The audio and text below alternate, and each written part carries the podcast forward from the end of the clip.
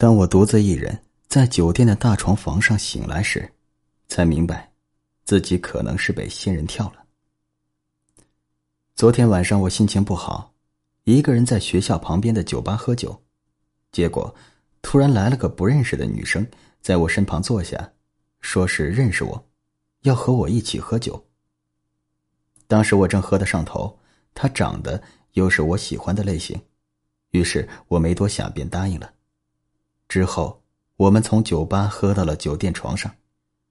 我本以为是场浪漫的邂逅，却没想到第二天一睁眼。妹子人就不在了，我连忙在床上翻找起来。意外的是，手机和钱包都在，我身上的东西竟然一样都没少。居然不是仙人跳，我有些纳闷可他为什么要走呢？难不成只是看上了我的身子？我低头看了眼肚子上的赘肉，很快便打消了这一念头。忽然，我发现钱包的夹层里。有一张校园卡，上面的照片和昨晚的女生一模一样。我掏出来细看，才知道，她叫程灵芝，和我一级，是我们学校金融系的。可奇怪的是，这张卡看上去已经在我钱包里放了很多天了，都有些褪色了。我越想越觉得纳闷这女生到底是要干嘛？于是退房的时候。我一边递房卡，一边问道：“你好，我想问一下，今早你有看到一个女生离开吗？就三零幺，她昨晚和我一起入住的。”前台接过房卡，有些疑惑的看着我：“先生，您确定您昨晚入住的是三零幺吗？”“那肯定，这房卡上不是还写了吗？”“可是先生，昨晚刚好也是我值班，我记得您是一个人来入住的。”我一个人，不可能啊！你是不是记错了？我又问了前台几次，但他非常肯定自己没有记错。无奈之下，我只好先回了宿舍。反正他校园卡在我这儿，只要我找到他本人问清楚，一切问题不就解决了吗？而在回宿舍的路上，我发现自己的裤兜里多了三张车票，日期显示是五个月前的暑假。目的地是距离学校三小时路程的新觉镇，但是其他信息，包括出发地和乘车人，却被什么东西染红了，完全看不清楚。我很确定，昨晚出门前兜里没揣东西。难不成是程灵芝放进来的？可他为什么要这么做呢？我实在想不通。于是刚到宿舍，我就拿出手机。在班级群里问道：“你们有谁认识程灵芝吗？”先前还活跃的群突然一片死寂。过了一会儿，才有人问道：“程灵芝，你是说我们学校金融系那个吗？”“呃，对，就是他。你认识吗？”“呃，算是吧。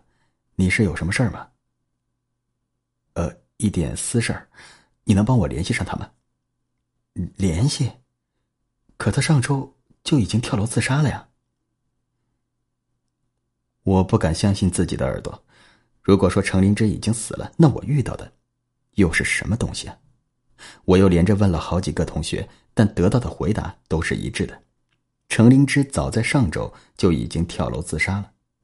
虽然新闻上没怎么报道，但还是在学校里传开了。我忽然觉得后背发凉，难不成昨晚？我真的遇上鬼了！乖儿子，爸爸回来了。就在这时，室友廖勇推门而入，他一看到我便乐呵起来：“哎呦，咋了？吃屎了？脸色这么难看？”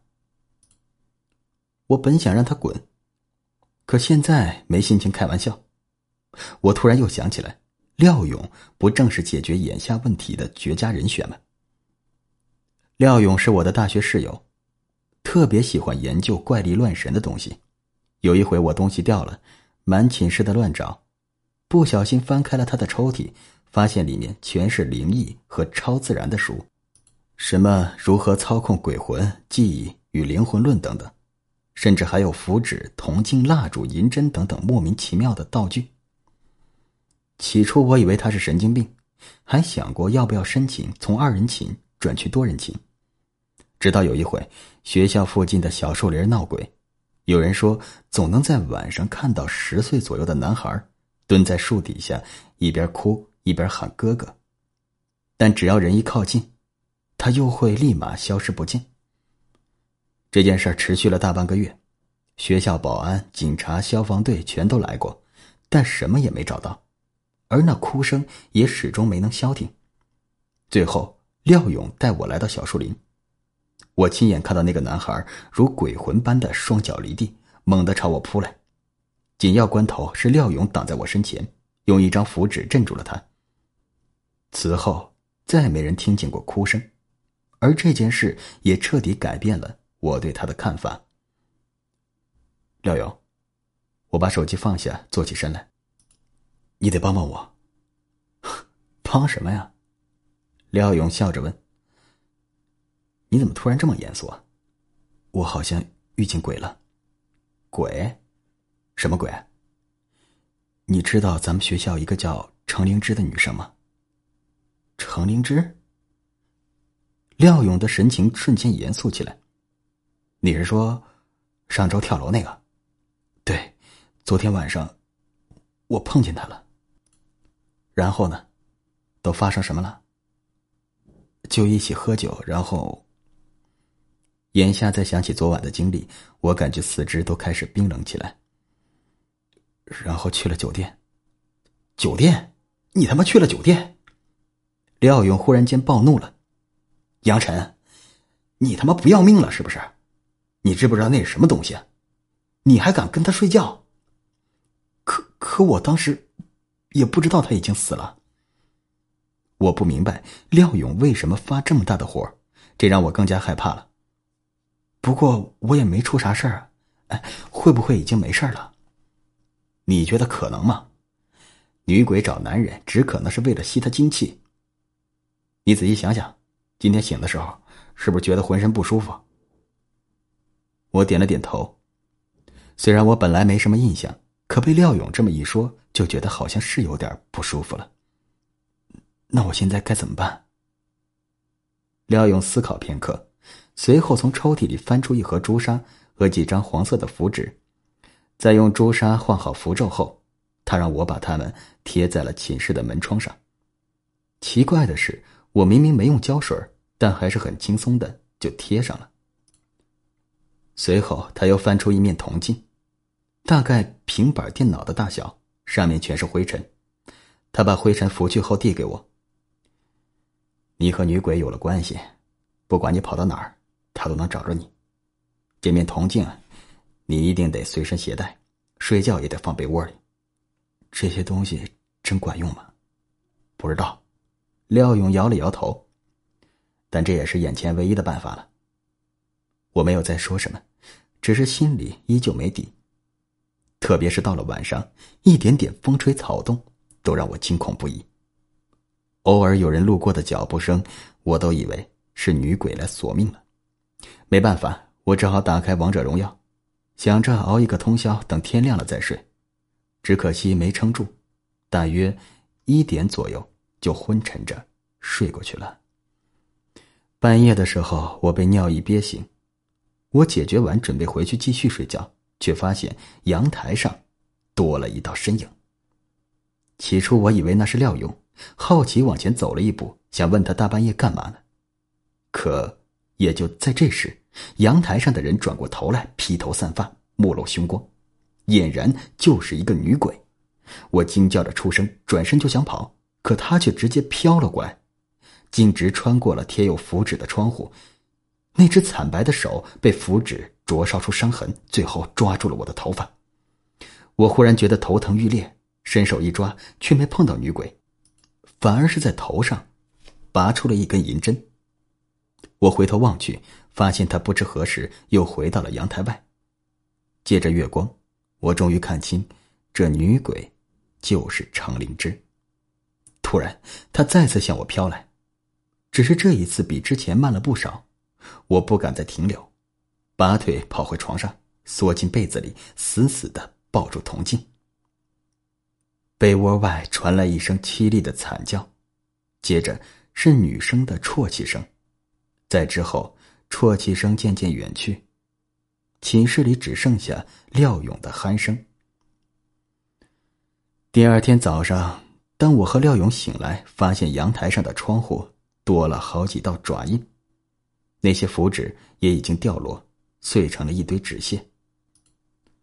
我把昨晚的事情告诉廖勇，他听完后，神情更加严肃了。他点燃一根烟，缓缓的说：“那根银针，是我用来镇魂，防止你被女鬼勾走的。他居然连这都能弄下来，而且还一点都没惊动到我。”说着，他又掀开我的被子，我这才发现那面铜镜已经满是裂痕。杨晨，他怨气太大了，以我的水平，可能是搞不定了。那我该怎么办？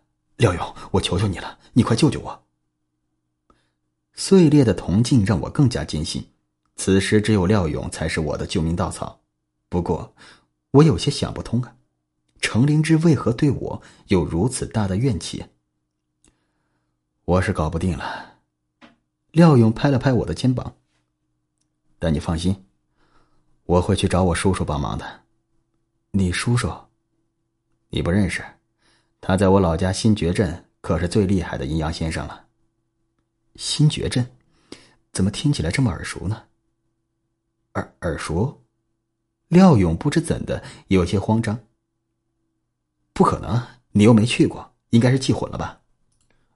反正你别管了，过两天我请个假，先回去找叔叔商量一下。等全都安排好了，我就让人来接你。我点了点头，不再去纠结这些细枝末节。他能追到南寝来，还破坏了符纸和铜镜，想必自己也会元气大伤的。廖勇又从抽屉里翻出几张符纸，在上面画了几道后递给我。这段时间啊，只要别去阴气太重的地方，他应该伤不了你。这些东西你拿着。如果真不巧碰上了，多少也能抵一阵子。阴气重的地方是死过东西的，没什么人去的，闹鬼有传说的，这些都算。总之啊，你不要乱跑，等我消息就对了。我点了点头，把符纸收下，有些感动的说：“廖勇，谢谢你。”廖勇盯着我看了一会儿，伸手拍了拍我的肩膀，笑着说：“杨晨呢？咱俩什么关系？”咱们还用分彼此吗？说完这话，廖勇便离开了。之后几天，女鬼虽然没有出现过，可每天晚上我都能听到异样的响动，似乎她一直没有离开，随时可能从某个角落向我扑来。而这几天除了上课，我就没有再离开过寝室。廖勇给的符纸也都是随身携带。可我仍然觉得心里没底，甚至还翻了他的抽屉，想看看有没有什么能用的东西，却只看到一些针和一个本子，上面记载了什么灵魂互换的要点，比如必须要有点燃的蜡烛和积雪等等。合上抽屉后，我叹了口气，里面没有能用的东西，看来只能等了。好在廖勇并没有让我等太久。第二周周五，他给我打来电话，说一切都已经准备妥当，今晚八点半会有车来接我，车牌号是 L C 四幺三。晚上八点半，我如约在学校后门等车。说来也奇怪，虽然现在是冬天，天黑的早，可往常这个时候，学校门口都会有许多烧烤摊，很多下课的学生都会来这里解决晚饭。但今天却一个人也没有，整条街十分冷清，连路灯都不知何时坏掉了几个。抬眼望去，只有街道尽头有零星的几个摊子，但压根就看不清楚，没有汽车，也没有行人。傍晚八点半的街道，却如凌晨般安静。我有些害怕，就算城管刚刚来过。也不至于一个人都没有吧？这也太反常了吧！一阵寒风吹过，我下意识攥紧了手中的符纸，好在没过多久，廖勇说的车就停在了街道对面。可正当我想走过去的时候，周围的路灯却突然灭掉了，紧接着又开始剧烈闪烁起来。也就在这时，一个人影出现在街道中央，缓缓向我靠近。我仔细辨认，才发现那人影浑身是血，双脚脱离地面，不是在走，而是在飘。说来也奇怪，明明我只见过程灵芝一次，可不管是那晚在宿舍阳台，还是现在，我都能很快认出来，眼前的女鬼就是程灵芝。你别过来！我想求救，可四周根本就没有路人。程灵芝一步步向我逼近，而我。也终于看清了他的面貌，他披头散发，面色乌青，衣服破烂不堪，整个左半身也是血肉模糊。他缓缓的伸出手，喉咙间发出含糊不清的恐怖声音。路灯闪烁，昏黄的光照清了他痛苦的表情。我被吓得腿软，一屁股跌坐在地。就在这时，街对面的车突然按起了喇叭。程灵芝停下脚步，缓缓张开双臂，做出了一个阻拦的动作。我不明白他这是什么意思，但我知道，如果我再不走，今晚就得死在这儿。于是我趁着他没动的空档，眼睛一闭，举着符纸绕过他，冲向了汽车。本来我是跑不过他的，可就在他快要抓到我时，手中的符纸散发出光亮，击退他的同时，也碎成了纸屑。终于。我跑到了车旁，准备上车，一转头看见了司机的面貌。这一看，又给我吓了一跳。他形容枯槁，眼眶深陷，嘴唇也如腐烂的枯木般干涸惨白，看上去不像人，倒像是一个死去的干尸。尽管他很快拉下帽檐挡住了自己的脸，但我还是被他的样子吓得不轻，而且不知道是不是我的错觉。我余光似乎看到后座还有一个小孩子，可当我转头看向后座，那里又是什么都没有。我忽然觉得，眼前的车子很古怪。他和程灵芝一样，有着同样的气息，死亡和恐惧的气息。忽然间，身后又传来凉意，我回头发现是程灵芝正朝我飘来。一瞬间，恐惧令我无法思考，我不敢再面对眼前的一切。只好转身逃回宿舍，躲进被子，瑟瑟发抖。还好程灵芝并没有追到寝室。我从被窝里探出头，确认阳台和门口都没有异常后，才终于松了口气，慢慢平静下来。我掏出手机给廖勇打电话，我告诉他我没上车，一是程灵芝阻拦，二是我觉得那个车肯定也被他做了手脚，那司机看上去。都不像个活人了。我本以为廖勇会安慰我，然后和我一起思考后续的解决办法，可奇怪的是，他竟然沉默了。